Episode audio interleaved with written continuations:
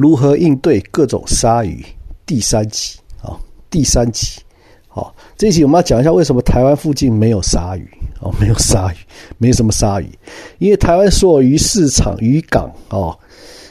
那基本上可能远洋渔船回来时候都有一些宰杀鲨鱼或者是呃捕鲨鱼的状况吧。那第一个是有捕鱼吧，第二个是这样，其实他们在渔港或鱼市场哦，尤其在渔港分解鲨鱼的时候，或者是在回来之前分解鲨鱼的时候。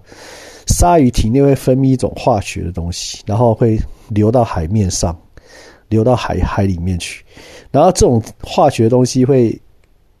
会警告其他鲨鱼，哦，同同种，尤其是同种类鲨鱼，不要靠近这里，因为这里有同伴被杀害。哦，这个化学的物质就是这种，它身上。被解剖，或者是被杀害，或者是被肢解的时候，它身上会流这种化学的东西流到海里面去。哦，如果你在海海边的话，那它它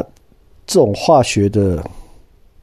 物质会通知其同种类或是其他鲨鱼，这个海域有鲨鱼被杀害，请不要靠近。哦，这个是这个是有做过实验的，有做过实验哦，因为曾经有。在美国加州西岸有一个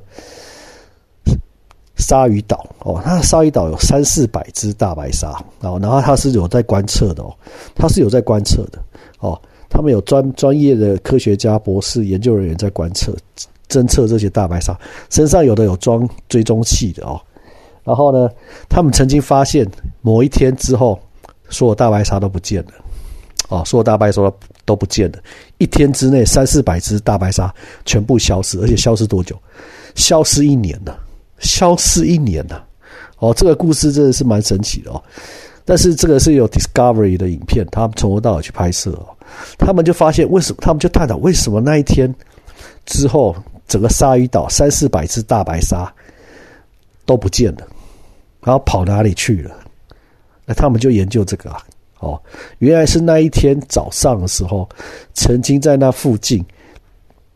有一只大白鲨，哦，被杀了，被另一只杀人鲸一对一对决，哦，一对一 PK，一只大白鲨被杀人鲸给呃撞晕，哦，然后肢解了，对，就是一只大白鲨被杀害了，被被不是被人类哦，是被杀人鲸杀害了，然后那只杀人鲸把它全身。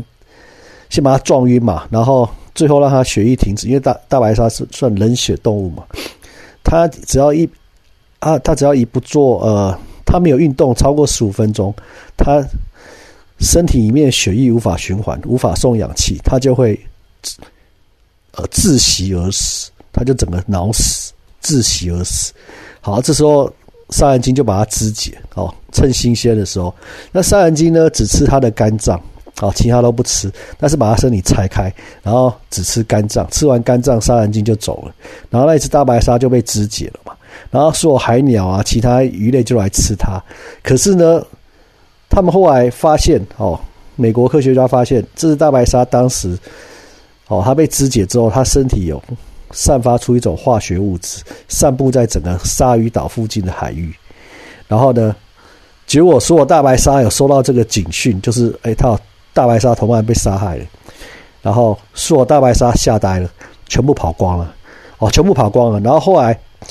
哦，一年后有一个追踪器被找到，在哪里被找到？在台湾，哦，台湾的右边的花东那边太平洋那里有找到那个其中一只大白鲨的追踪器，可是那大白鲨不见了，但是只有追踪器。所以呢，美国他们特地派人过来拿这个追踪器，飞到台湾花东。花莲、台东那边太平洋去捞这个追踪器，然后回来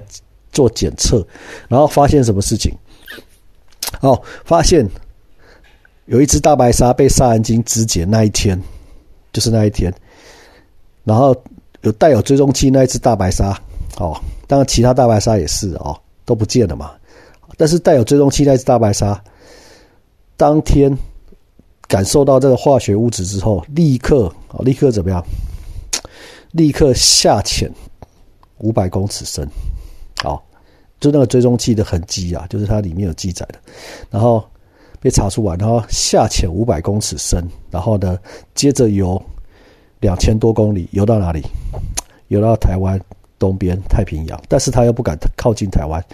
又不又因为台湾有吃鲨鱼嘛，或是常常捕鲨鱼嘛，哦，然后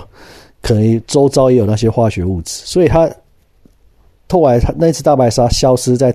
台湾东侧太平洋，但是呢就找不到了，但是他他身上的那个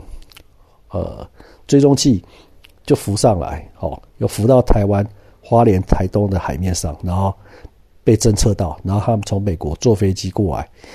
花东啊，坐来台湾，然后再从花东出渔船，哦，出出船去捕捞这个追踪器，哦，然后再回来回来分析之后，发现那一次大白鲨当天哦，哦，这个连夜啊，当天就逃跑哦，立即下潜五百公尺，然后游两千多公里，游到这个靠近台湾附近，哦。当然，这个就是 discovery 啊，大家可以上网去找看，去 YouTube 找一下哦。这就是为什么台湾附近比较没有鲨鱼，比较难找到哦。这个是有有一些蛮有趣的一些科学研究在里面哦。好，以上如何应对各种鲨鱼第三集先讲到这里啊，谢谢聆听，谢谢。